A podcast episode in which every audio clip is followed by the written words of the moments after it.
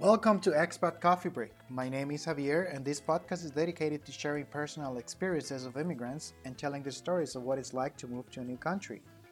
This show is inspired by casual and fun conversations that I have with other expats at my workplace during, during lunch break or coffee breaks, where we discuss our experiences, cultural differences, and stories about our life abroad. But I, I gotta be honest, most of the time, it's a bunch of Latinos joking around in Spanish. Every once in a while, more serious conversations take place. In this episode, instead of only sharing part of my story, I will share my thoughts on some of the things that I wish I knew before moving to the United States. And I'm not saying I went in blind, that I didn't know anything about the culture, I didn't know anything about the country. I was familiarized to the American culture to some degree.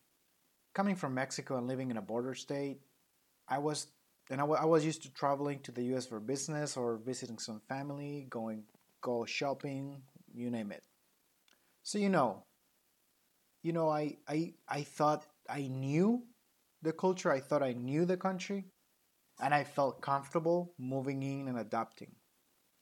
However, there are many things that I think are being romanticized by movies or shows or just the people Mexicans living in Mexico that only visit the US for a few days and they're not living in the US really.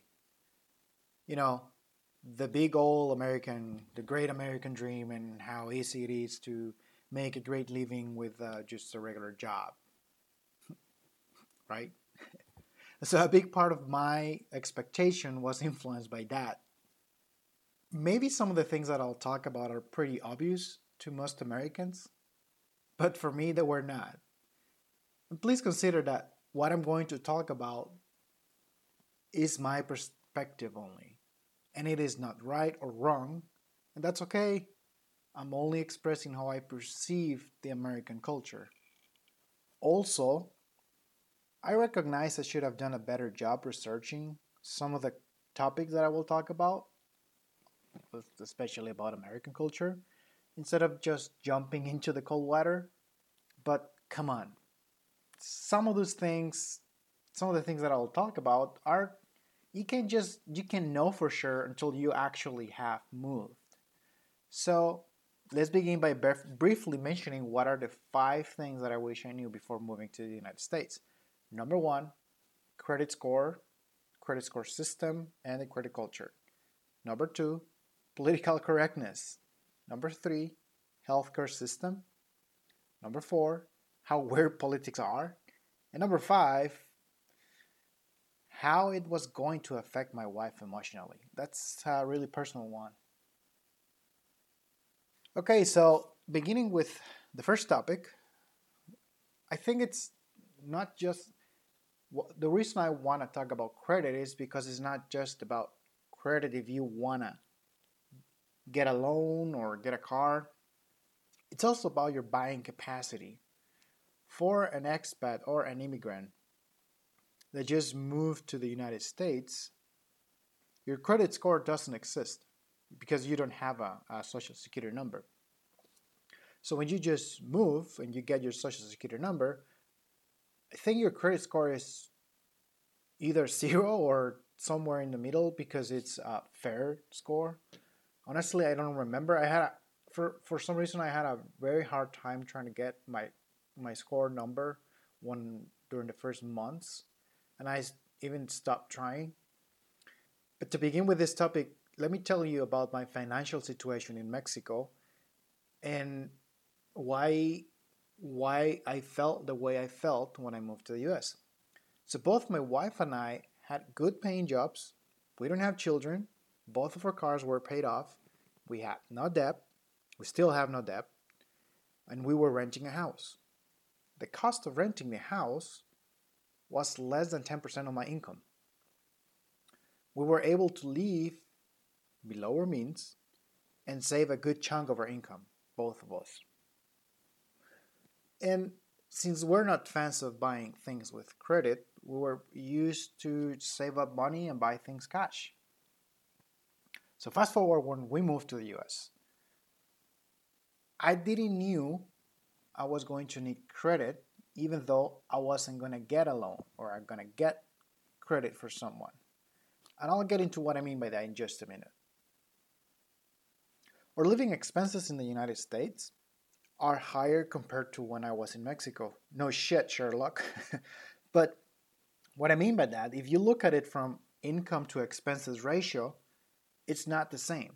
For a similar quality of living, the ratio for expenses is higher. You get less money in your pocket after expenses. That's what I mean. So, to give you a perspective, rent alone in the US is almost 30% of my income. Compare that to 10%, you know, it's a pretty big difference, and that's one of the biggest expenses that I have. And it's funny to think that back in Mexico, I was able to pay rent, pay all of my expenses, and still save up a lot to buy a house because that's what we were doing, just saving a lot and thinking of buying a house, either cash or just big, give a huge down payment for credit that we were really, really thinking about doing because we're not fans of it. And so, my experience with with uh, with credit started when I was trying to buy a car. When I when I bought my car and I was shopping for car insurance, I was getting online quotes from several insurance companies, and and I thought that most of their quotes seemed kind of expensive. So I asked a friend from work, what did she think about it? And she told me that the rate that I was getting was 40 to 50% more expensive than what she will normally pay. And so I decided, well, I'll just give these guys a call and try to ask the agents what's going on and try to negotiate. I talked to these guys and I explained the problem. What explained the problem? Let's go back. Let's edit this out. so I decided to call the insurance agents instead of just asking for online quotes. They explained that the problem was that I did not have a credit established. Just think about this. I was four weeks into the US. I had pretty much no record. So I had no no history. And because of that, automatically the the insurance companies will rate the price that they were giving me for for insurance. I didn't knew. I just didn't knew that insurance company were using that to measure risk. Basically, to them, their system was interpreting my new and low credit score as if I was a 15 year old boy that just got a driver's license, that has a nice monthly income, and decided to buy a car, pick up chicks, do TikToks or whatever, and live the good life. Apparently, that is considered a high risk to insurance companies. Then I tried meeting with some of the insurance agents in the area, you know, the big names like State Farm, Progressive, American Family. I wanted to explain my situation and try to negotiate a better rate by showing my work visa and letter of employment. I thought it will be it will be helpful if they knew I was a was a 30-year-old engineer working for a large company, you know, that I'm a good guy, a serious person, well, at least sometimes. surprise, surprise, it didn't help much.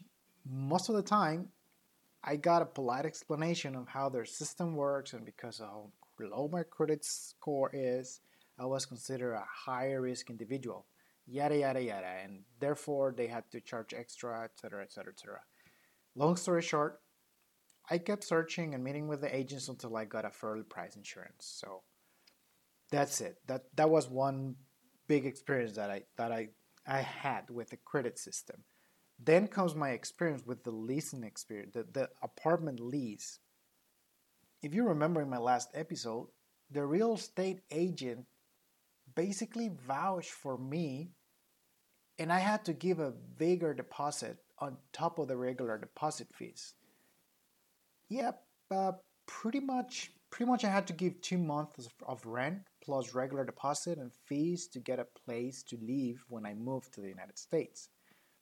In fairness, I was trying to get an apartment in a relatively nice area. I would imagine there are cheaper rents, but you have probably heard my story from a previous episode. my wife has certain expectations, certain conditions that I could not say no to her. so it was, I'm not going to say shocking when I had to give a bigger deposit. I kind of was feeling something like that was going to happen because they were not they were kind of surprised to know that I just moved in and I didn't have an established credit score, but because they saw me, they saw my letter of employment, they saw the the lady that was helping me with the real estate, whatever. They kind of let me in, but I had to pay for it.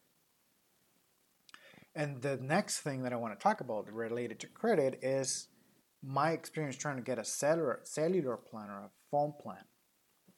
I wanted to get one of those free phone monthly plan, and I thought of using the same visa and letter of employment negotiation strategy. You know, like like during like with the insurance company, but it was worthless. they, they these guys they didn't ask me for a higher credit. They just a higher cost or a higher price. They just rejected my business based on credit. They they just said nope we can give you a plan and so you had to get a prepaid if you want a line from with us. And that prepaid i had to give my credit card with auto payment so that they will agree to it. Just give me the effing same card and i'll use my old phone. Forget about it. I'm, I'm not dealing with you guys. So that was relatively easy but it was surprising to me to know that these, these guys will say nope we're not giving you anything even if you give me a credit card because you don't have credit. You don't have credit score. Dude, I'm giving you my fucking credit card as a guarantee that I'm gonna be paying. You're even you're even asking for that in a prepaid. What's the purpose of a prepaid if I have to give you a credit card so that I'm always paying you at the 15th of every month? Shouldn't I be able to just make a recurrent payment if I want to, and if I don't, just cancel the line because it's a prepaid. That's what a prepaid should work, at least in my experience. But anyway, you know what I mean. It was kind of surprising. It's the way it worked with the credit with the cell phone companies. And that pretty much sums up my experience with credit. Honestly, I didn't knew it was gonna be so important even if I was not asking for loans. Much less that my credit score would affect how how much things will cost or prevent me from access, accessing to them. You know, like the cellular thing. Overall, I was not happy with my situation during the first months. I mean, I wasn't expecting that starting all over in a country was going to be easy. But I didn't thought that some of the companies will reject my business or ask me to pay a huge prime just because I was considered a high risk customer. I can understand that in a car dealership or when trying to buy a house, but a cell phone plan? Come on. I just didn't not, I just didn't know how important credit score was in America or how important it is for people. oh, oh yeah, yeah. I almost forgot about that. Let me tell you how I found out how much the credit credit matters to people, how much they care about their credit score. When I tried to lease a car, the salesman told me I will get a, a better monthly payment, a lower monthly payment, if I got someone to co-sign my lease. yeah, and I and I thought I thought that would be something easy to get. I could ask someone at work, one of my colleagues, one of my new friends, or my manager, my boss. You know, because because I they could probably co-sign, right? I mean, my manager is responsible for me to some degree so he, he wants to he wants me to do better he wants me to do well he might be willing to help me. I mean everyone's so nice and friendly to the new guy so why not help him? I work with them and my boss he can fire me if i don't pay right? Well that will be kind of productive but you get my point. I quickly found out how important that three digit number was or is for americans they basically told me to fuck off. well, not literally, but in a very politically correct, passive aggressive Minnesotan way. uh, I'm not gonna get into details, but it was naive for me to think that it was just an easy thing to get. Just, hey man, I want to get a car and I don't have credit. Would you co-sign my lease? And well, I was honestly, I was think, doing that in, with my best interest, saying, "Yeah, well, I'm, I'm, we, I'm gonna pay. I'm gonna make it in a recurring payment. I'm, I'm, there's no reason why I wouldn't pay. Um, I just need to have access to it." It wasn't a positive reaction. Without going into much details and ranting about how frustrated I felt, the stories that I just told summarize my experience with credit system in the US. And yes, yes, but a big part of it is my own fault. I should have researched how things work, how credit system work and such. But let's be honest. Unless you are very smart and like reading a lot about companies' terms and conditions and it, it is very difficult for a person that is not living it understand how the credit system works and how it'll affect you when you're immigrating. It might be general culture knowledge for Americans. People are probably thought about credit by their parents or something like that, but I didn't get any of that prior moving. Besides, I honestly thought it wasn't going to be a big deal. Thinking I was going to be fine just showing my visa, letter of employment, as if that actually meant something special to these companies. I had to find out the painful way that they, here in the United States, your credit score is attached to your social security number, and it, it's something that companies use to measure credit. It's a metric they use to decide whether they'll do business with you or not, or what kind of business they'll give they'll do with you. So finding that to me, to me, that was both novel and frustrating at the same time. It, I didn't like it, but that's the way it is, I guess. So, if you're immigrating from a country in development like me, you probably have a certain expectation of the American dream. You know what we're used to seeing movies, TV shows, and what we were told from friends and relatives that are living in the US. At least for me, I had an expectation that getting things like a car, house, or electronics was easier. And to some degree, it is. Some things are less expensive here.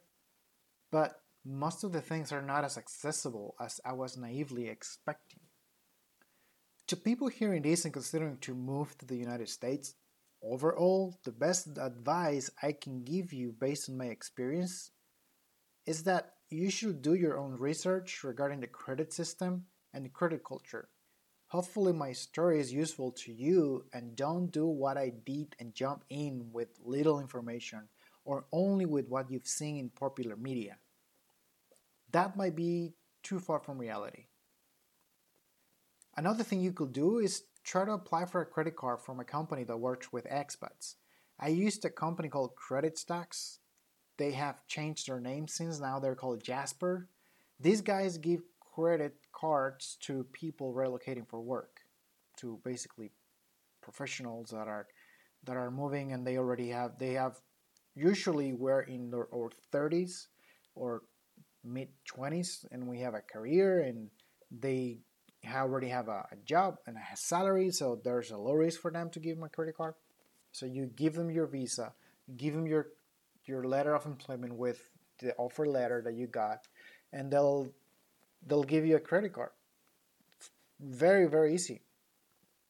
They were the reason that I thought it was a good idea to negotiate with the other companies like insurance and cell phone companies to negotiate using my visa and letter of employment because that was all the Jasper or credit the Jasper company asked me to give them. And they give me a pretty good credit card for having zero or almost non-existent credit score. So if you're interested in doing that and start building a credit before you actually move in, try to see if these guys will give you a credit card.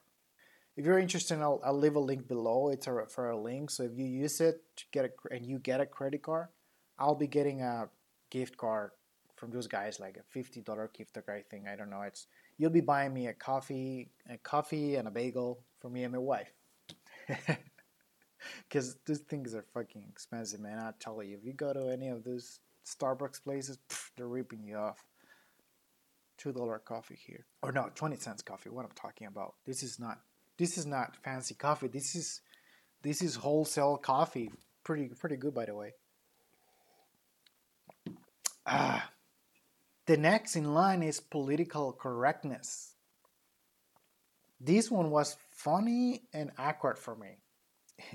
you see, Mexicans are known for like for making jokes all the time and speak with double meaning. We call that double meaning albures. Not everyone does it, but in social environment it's pretty common that people make albur jokes, albur like albures, albur joke, jokes amongst friends. It's both socially acceptable and kind of expected in a social environment. However, in the US, things are a little different. Even amongst friends, jokes are cleaner. I think it's because the country is such a big cultural melting pot with people from all over the world and also due to its history with slavery that now people are shifting their mindset trying to be more mindful or on what they're trying to say and be inclusive and non-offensive however i'm not used to that. And i'm not saying i'm walking down the street just being rude being asshole to other people. Quite the opposite i always try to be polite and, and to anyone even if i don't like what they're saying or what they what they're doing as long as they don't hurt me or my family i don't care. But I don't know how to apply a filter that will not offend someone that is normally easily offended because they are used to not because they are not used to people with a language language barrier that need to shoot straight due to their limited vocabulary. You might think, Javier, what are you talking about? You, you sound very eloquent. A limited vocabulary? What are, are you kidding? Well, I'm recording this based on a script. So in real life, my conversation skills are a little more limited. It's very different when I have wrote and studied what I'm trying to say as when I'm trying to just improvise. And so in a normal conversation, I tend to shoot straight. I tend to just say things as I see. If it's a certain color, I say the color. I'm not going to be trying to say soft, non offensive words I mean, that's my situation with my language barrier. Again, I need to point out that this is my perception. I might not represent most of immigrants, and I think it's it's hard for most Americans to understand not just my the language barrier, but also Mexican humor. Um, it does not translate well to English. I learned a few American jokes and some sarcasm, but it's still hard for me to understand all jokes. No big deal. I mean, the worst thing that can happen is that I have an awkward moment or two. Most people at work realize that English is not my first language and that and they are very forgiving. People in the streets or small, or small towns, that's a little different. They are not as exposed to different cultures and even have a hard time trying to understand what I'm trying to say with a thick Latino accent. And in the work environment, people has to be politically correct, right? Otherwise, you'll have a conversation with HR. Fortunately for me, everyone understands my language barrier and give me some slack. But at the same time, I might be giving them the wrong impression and it's hard for me. It's a little bit harder for me to make friends sometimes. I think I've been practicing my my language, my English for some time, so it's getting easier. Little by little, it's getting better. Uh, but there, there's a funny story. There's this funny story of me talking with colleagues at the office. It was me and a couple of other engineers discussing the plans for our next fishing trip. And we were talking about going to the boundary waters, which, if you don't know, is a protected wilderness area. We were talking about gear, about how many days we were going to spend, how much food we were going to need, planning these meals, carpooling or not, etc. And also going up to that area is not like your local park with clean trails or it's not like car camping or glamping. It's a rough area. It's out in the wilderness and we were going to have to carry all of our gear in and out along with canoes and food. So to me, it sounded like a great adventure. But even though it was a great adventure, I was thinking before the trip, I thought, well, that's going to be pretty tough. So I asked how much physical preparation we were going to need. And a friend that is very experienced said, oh, don't worry about that. It sounds pretty daunting, but you'll be fine. There are guys in their 60s doing these trips. Granted, they are pretty tough 60 year olds. But you should be you should be able to manage since you're a young young young and pretty fit. To which I replied, "Well, I hope we're not getting gangbanged by tough old dudes while we're out there. I don't know why. I don't know why I the hell I thought it was going to be a good idea to make that joke. I had to rush it out of my mind so the timing made sense, but it came out completely wrong. As you lovely listener can probably tell right now, but what I was really trying to say was I hope we're not jumped by a gang of tough old dudes. Yep, I had a brain fart when I was trying to rush a joke, and it took the others a couple of, a couple of seconds to realize what I just said and they just continued talking. They can ignore my comment because they thought like, okay, here goes a Mexican just saying another random comment with their language barrier, just giving some slack. Just just ignore it. It'll go away. And they just continue continue continue with the gear list. But one of them said, "Wait, what? What did you just said?" And another thing, and another one said, "I think I heard it too." did he just said gang bang all dudes? and everybody started laughing. I was so embarrassed, man. I I I I couldn't uh, I couldn't do anything else but laugh and just follow it. I just follow along. Just go with the flow. Good luck that HR wasn't around. Otherwise, I might have had a, some uncomfortable conversations, right? Anyhow, my take on political correctness is it's a good thing. I think I get where this is all coming from. Trying, it's trying to be incl- inclusive, and I think Mexican culture have normalized. We have normalized a lot of jokes that, when you really think about it, they're definitely not correct. Those jokes that we make in Mexico are definitely not correct, even though they're accepted.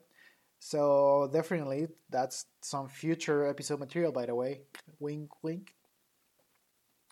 But I also think we all need to be able to laugh, laugh and make some fun, make fun of ourselves.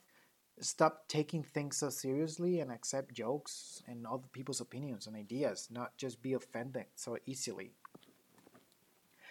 My recommendation if you want to immigrate, I'll say practice your English, improve your vocabulary, and also research some about political correctness or politically correct.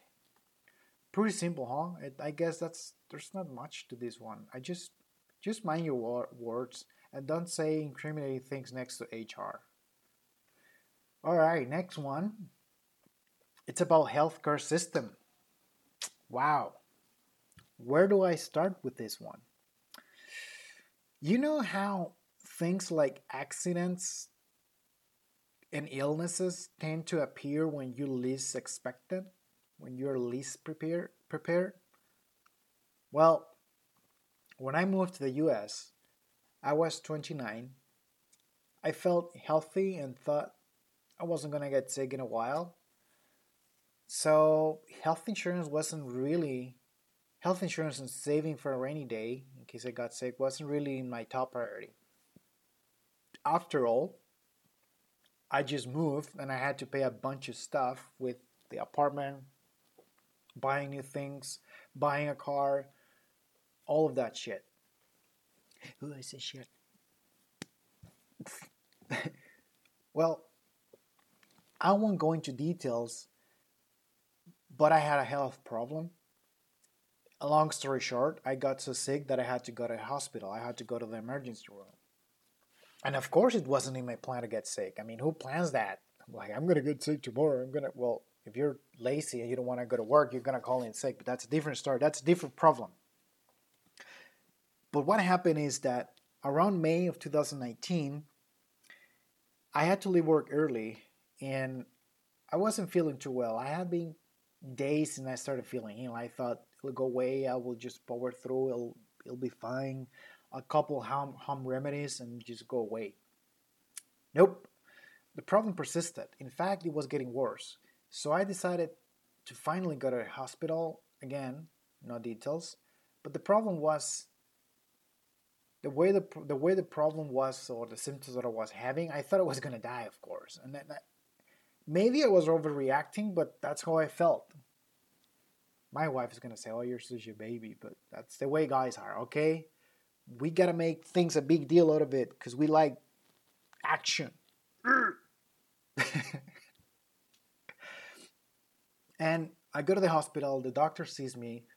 He can't really find the root cause. He gives me a prescription and some instructions of and to change my diet. He he said, I don't know what's causing this whole thing, but let's basically remove as many variables as we can. So gave me gave me a special diet that I had to follow for a couple of weeks. And then he said, come back. Here's another rock doctor recommendation. Come back after, go visit him. He's a specialist. Go visit him in two weeks if the problem persists. Two weeks later, I went to another clinic. Another doctor sees me, runs all kinds of tests, gives me a prescription, and schedules a follow up after two weeks. Another two weeks passed. This time, the doctor has more special tests scheduled for me, and this time, he seemed to have found what was causing my problem.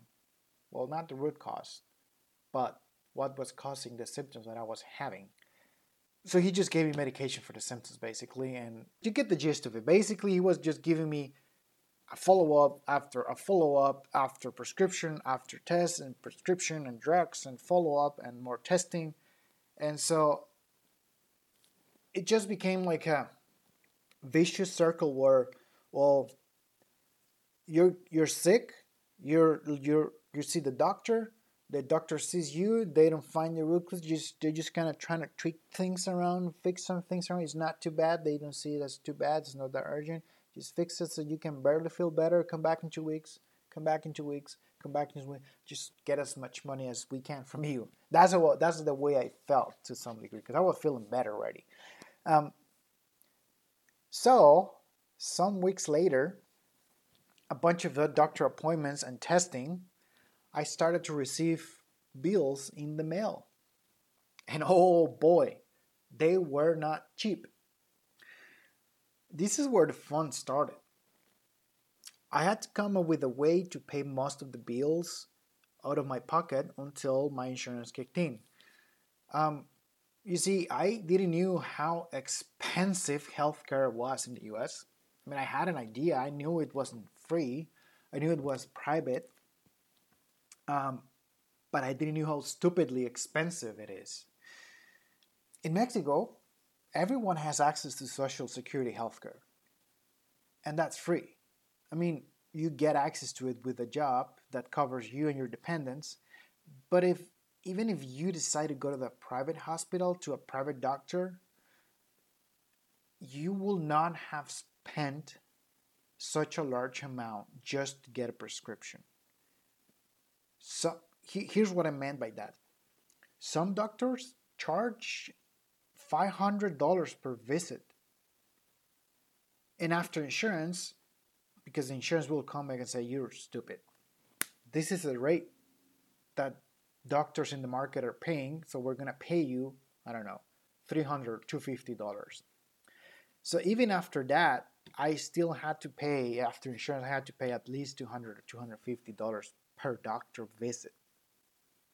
Man, in Mexico, I would have paid 1,000 pesos at most, and that's an expensive doctor.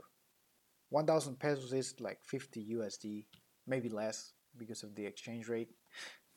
Even after the insurance kicked in, I still had to pay some of the bills. I mean, I paid so much bills that I, I made my deductible quota, and I still had to pay, think, 20% of all the bills that came in because I bought I got the the the inexpensive insurance because I wasn't planning to pay a, higher insurance rate or insur- higher insurance fee or medical insurance fee early on because I was more worried about how much money I was going to get in my pocket when I moved in.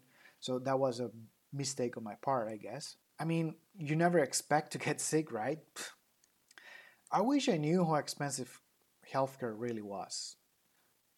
Honestly, it's pretty hard to estimate how those services how much do services cost until you have to use them. Even if you're living in the US, most health providers do not publish their prices. And if you dare to use their services on your own without an insurance or health insurance, oh boy, yeah. Like we say in Mexico, agárrate, because you're gonna get screwed if you go on your own without insurance. My advice will be for you, fellow expat that are trying to immigrate, try to get the, bel- the best healthcare policy you can get. You'll save money if you ever need to use it. Trust me, I learned that the hard way. But honestly, I don't know why the United States does not have social security healthcare like in Mexico or European countries.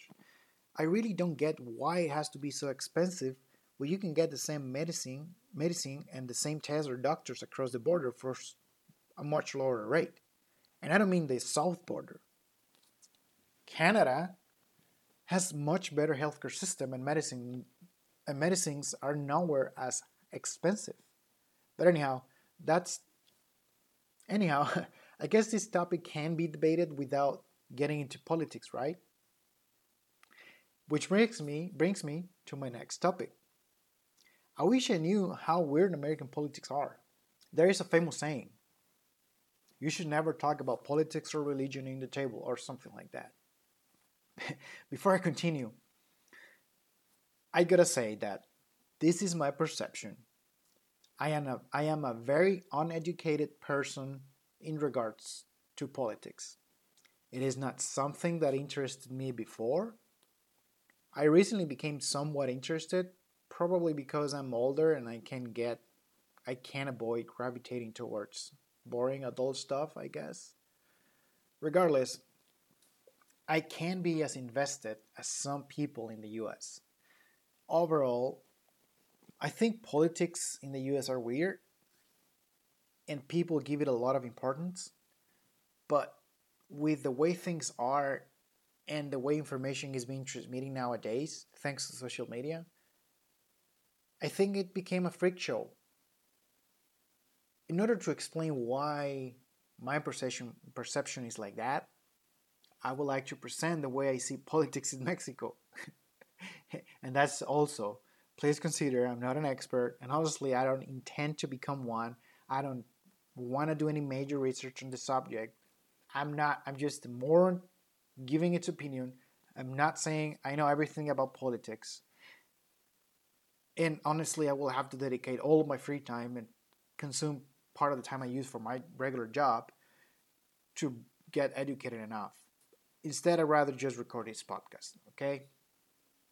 My perspective about politics in Mexico is that people don't care. People don't have a lot of interest in them. Even the ones that are invested in the subject are usually a minority, and usually it's because they have a government, they have government workers, they are work, government workers, or they have uh, economical interest, or they are from a political party. Uh, by minority, I don't mean a minority group like a certain religion or certain they come from a certain place. I mean they're few. And I think the reason that most people in Mexico that most people in Mexico are not that interested in politics is corruption. People believe that politicians are extremely corrupt and think that anyone will end up doing the same thing. It's just a matter of it's just a matter of which party has managed to do their, their dirty laundry while still giving something back to the community. Who do we pick? The bad or the worst? And so people were like, whatever, so most people are decide to be ignorant, decide to ignore, decide to not get informed because of the long corruption history there is in the country. Another factor is that people just don't have time. A lot of people just don't have, cannot afford to have the free time to follow politics. Their main concern is supporting their family, and, and that might mean working long hour jobs or two jobs. And why the hell should they care about what the guy in the suit is saying? If you're too tired after work, you're not necessarily gonna be turning on the TV and looking at the politicians talking about laws or talking about getting reelected. You're just gonna try to watch football, which is soccer for you uh, for you American fine people. We call that football in Mexico, like everywhere in the world.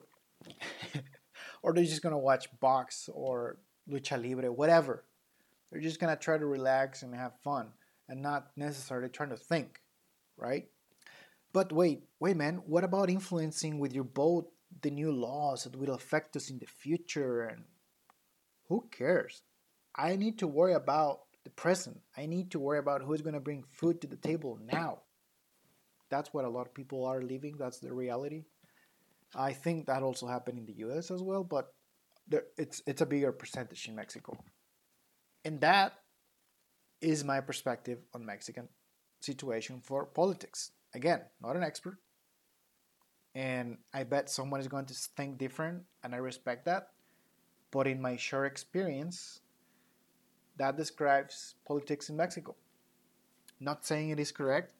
I actually think it's very bad for people not to have enough information. All I'm saying is that most people in Mexico are oblivious to politics or decide to ignore politics. And if they are invested because it's because they have an economic interest. Now, to talk about my perspective of American politics, it's quite different. It's quite the opposite, at least with the people that I've interacted with. I'm seeing people that are passionate and well educated in politics.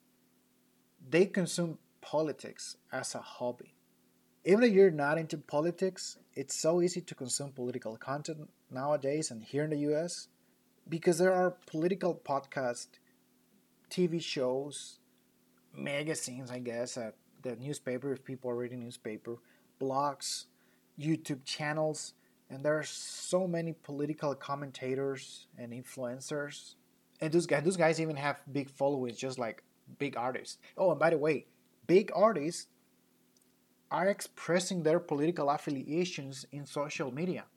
You get someone like Snoop Dogg saying vote for this guy, not the other guy, or I think Ariana Grande is also also saying things like uh, make sure you go vote, but for this guy, not the other guy.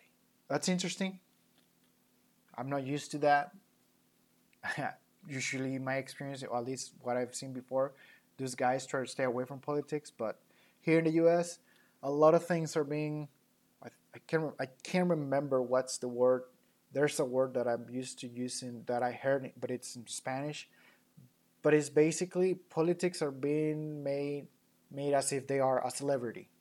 Basically, in the U.S., there's such a growing demand for political content for people to consume political related stuff, the demand is just growing, growing, and growing.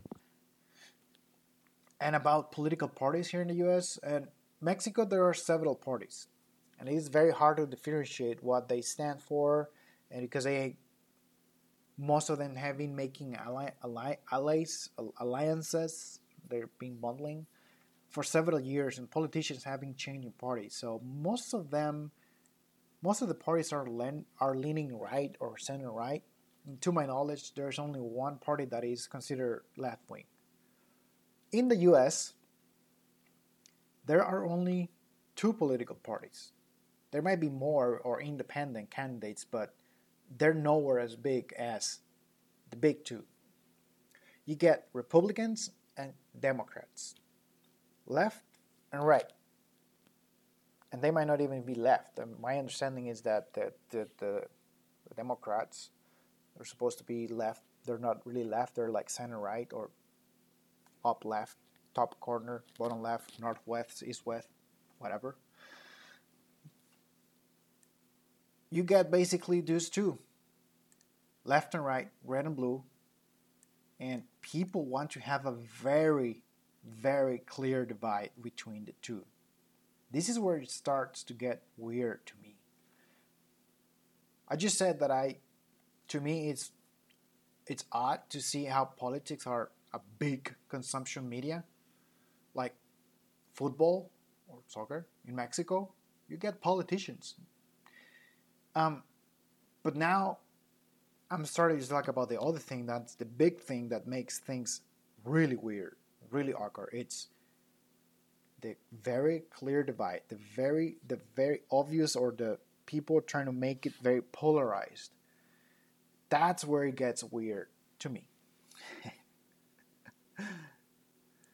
the problem is that there are only two and it's causing a lot of polarity in people and in my perception most Americans think that that's my perception is that most Americans think that if you're a Democrat, you can't listen to a Republican. You can't listen to the other party's ideas or the other way around. What's worse, if they're if either party decides to add an idea or proposal to their agenda, the other party can't use it anymore. Even if they're not against it, it automatically becomes an opposite idea, and thus the party has to be against that idea, even if they don't say it. For example, if the Republican Party says they support having Chihuahua dogs because they are the mightiest dog ever, the Democrats can't own Chihuahuas anymore. If they like Chihuahuas, they can have them because they are from the other politi- the other party and automatically means they are against chihuahuas. See how ridiculous that sounds?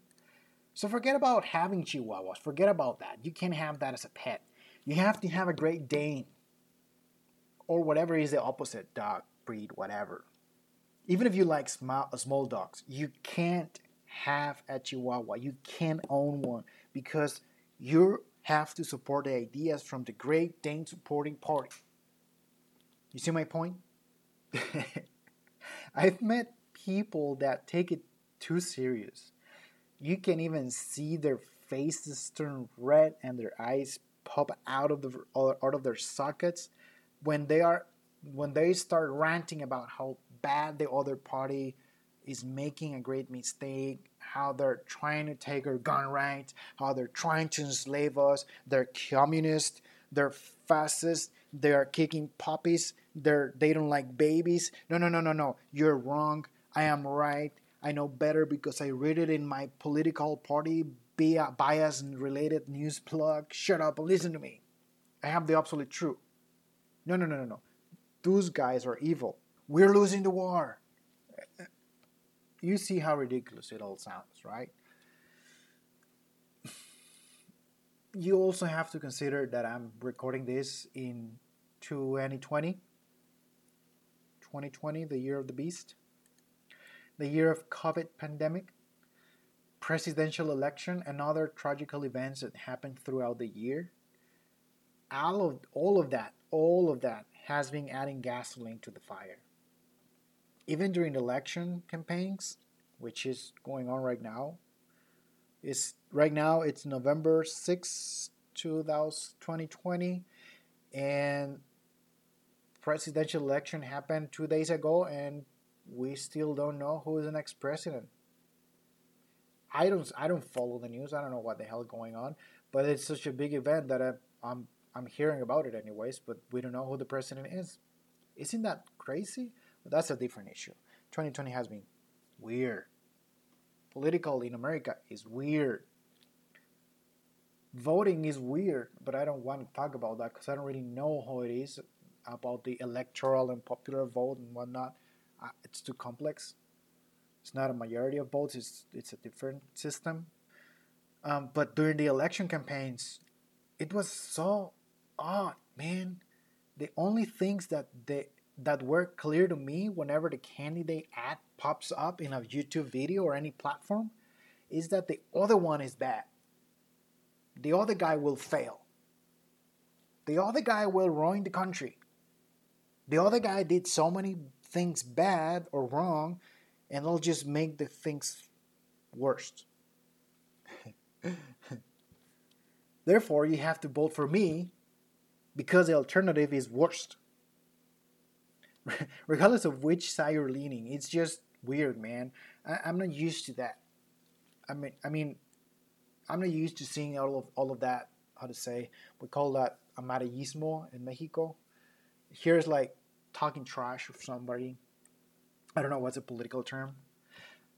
I'm really hoping that this episode will not age well and somehow people will move past all of the polarity and learn to have a dialogue. What is also very weird to me is how Americans want to be identified by their political party. As if that really defines who you are as a person and the way you think. I've heard people saying, oh, my neighbor is such and such. He supports that candidate. Guess who's not coming to my barbecue? Really? I mean, if you can have a conversation, a, a civil conversation with a person that has uh, different political ideas, I mean, I don't get it. We should learn to listen and say, huh, you got interesting ideas. Well, that's this is what I think about that. And I don't think you're wrong. I don't think you're right either this is what I think. Let's see if we can come up to a mutual understanding. In my opinion, things shouldn't be black and white. Why? Why would you want to be defined by the ideas of someone else? By the ideas of political parties that were founded more than 100 years ago? Why not just listen to both sides, huh? I don't get it, but that's me. I would love to say that Mexicans are not political at all, but I've already established how my perception is that most people are not interested in politics. And even though, unfortunately, that is starting to change um, thanks to social media, things are getting just as polarized in, in us in Mexico just as in the United States for the same reasons where people only listen to one side. Don't get me wrong. Um, even though I just expressed how weird Americans' politics are for me, I also understand that it is a sign of people that are concerned about their society, about being able to access and analyze the information and influence decisions in a democratic way. It's just that people should try to make their judgment by evaluating both sides of the coin instead of just having a narrow narrow view if you're immigrating immigrating to the United States, be prepared to embrace politics awkwardness to some degree. You don't need to engage in discussions. Honestly, it's not healthy even for Americans to do it. But understand that there are there will be very polarized points of view on several subjects that unfortunately a lot of that is likely to affect you as an immigrant whether due to immigration tax immigration law or tax changes, law changes, or by people's attitude towards immigrants or towards you when you're around. That is affected by that political agenda, whatever, who is in office. Like you probably understand. You, we've seen that from 2016 to 2020, and I don't want to talk about the guy because I don't want to give him more more attention than what he's got. Celebritism that's the word I was waiting for. Politics are being celebritized. We make a celebrity out of it.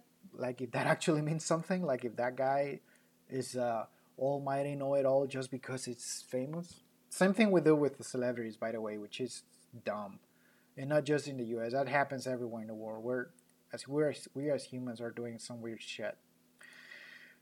Unfortunately, all of that is affecting you and your family that will or might or are trying to decide whether or not to move to the United States. And last, speaking of family, um, the last topic is a very personal one, and the main thing I wish I knew before moving to the US. Honestly, if I would have knew just about this, I would have taken a different decision or negotiated different conditions when accepting a job job offer. I wish I knew how the move was going to affect my wife emotionally. Neither one expected her to react the way she did. It's just one of those things almost imperceptible that you only notice when you really know the person. As you know from previous previous episodes, in previous episode from Expert Coffee Break. As you know, uh, we moved in January. In the middle of the winter to an environment completely opposite and different to our culture, with no friends or family around. While I was busy, busy with work, relocation paperwork, getting a driver's license, looking for an apartment, buying a car, etc., etc., etc., my wife was spending her days, her entire days, in an apartment that wasn't wasn't her own. It uh, it was a temporary place with unfamiliar furniture, no memories attached to the place. And they even had like stock pictures, like the, the frames, the, the frames that they had for decoration. I think they bought the frames on the Walmart or whatever, and they had this stock photo with the dimensions on it and just on display. It's like so ridiculous. Like if you were gonna bring your pictures and put them into it, whatever. So the only things, the only belongings we had were in our luggage. That's all we had with us, pretty much clothing and whatever we bought in the U.S. But it, you know, it nothing that really reminded you of home. And she also had to quit her job for relocation, for the relocation, and thinking she will be looking for another one after settling in, only to find out that she will have to go back to school if she wanted to continue working and with her career. You see, she's an accountant, so so in order to do accounting here in Minnesota, uh, you have to have a certification or degree or whatever. Um, she can still work in other accounting jobs or accounting related jobs, but not what she specializes in. On top of that, you have to add the language barrier. It's not like she didn't knew, she didn't speak English, but she was a bit rusty and lacking practice. It's not like me, I was practicing my English 8 hours a day at work even before living in the US, so my English was decent. Hair was good, but she was very shy because she didn't have practice. She could understand everything. She could she can read anything, but speaking that's a different thing. So the barrier, the language barrier, made her even more shy and reluctant to go out and try things on her own. Look for a job, meeting people, go to the store. So I I had to be there for her to feel comfortable out in the street out in a social environment. That's how we spent the first eight weeks. Those were the conditions. Unfamiliar place and far away from everything you know, family, friends, and finding an in her case she felt unwelcome trying to get a look for jobs and finding out how difficult it was going to be for her and having to go back a couple of years to school she's like hell no it took me a lot of effort to get out of school. I'm not going back to school. My wife will spend the entire week without leaving the apartment or the temporary apartment. I will go to work.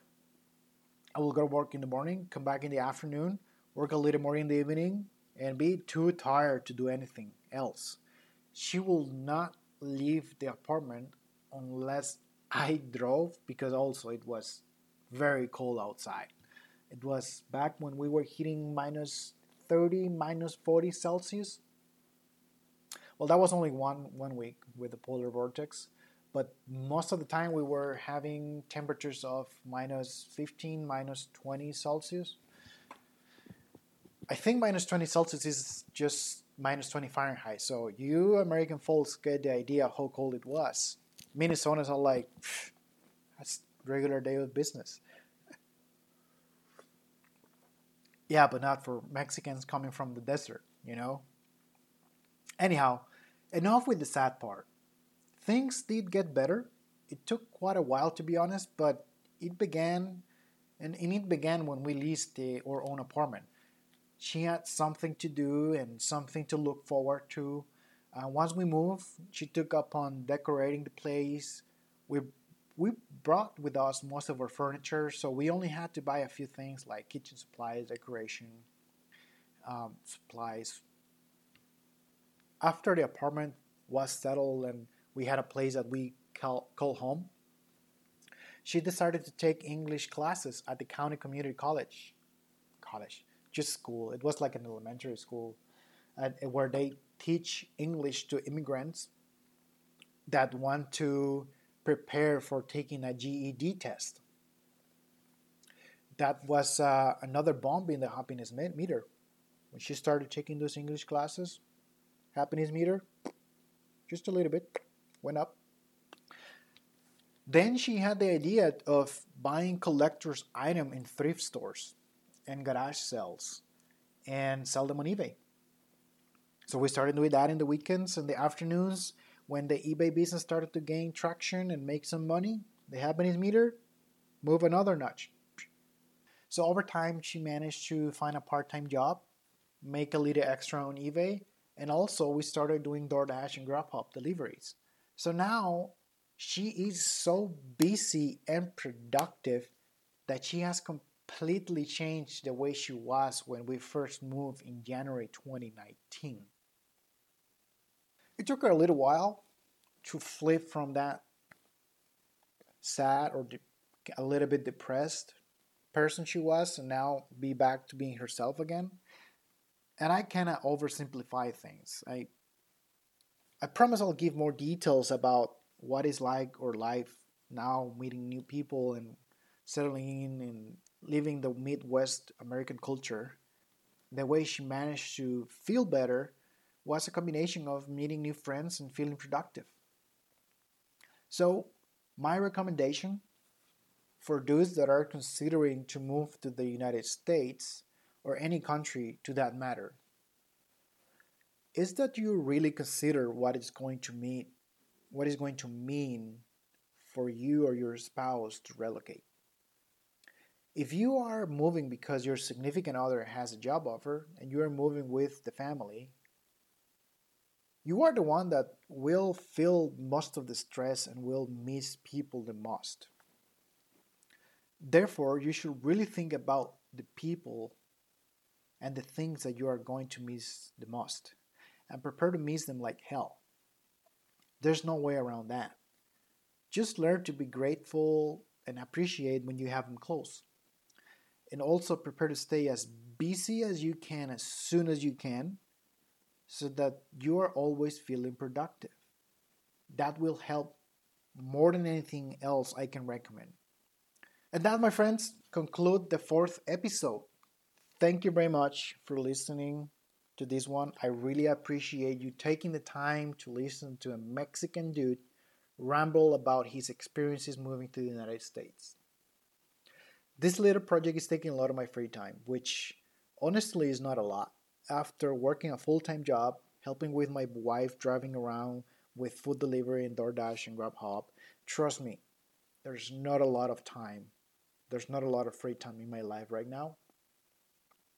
But overall, I really enjoy the process of creating this podcast. It, this creative outlet is helping me focus in my mind in constructive things, something that I really, really needed to cope with my anxiety during this crazy 2020 and COVID times and coming lockdown. Thanks again. Thank you a million times.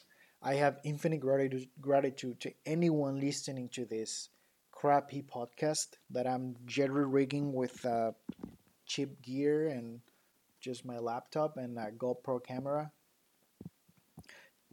Thank you very much. Appreciate you. And you can find me on Twitter, or Gmail. I'll leave those links in the show notes below and talk to you when I talk to you again. Whenever I'll upload a new episode. I don't want to make any promises when I'm uploading a new one because it took me a, a lot of time to get this one up. Thank you very much and adios. Bye bye.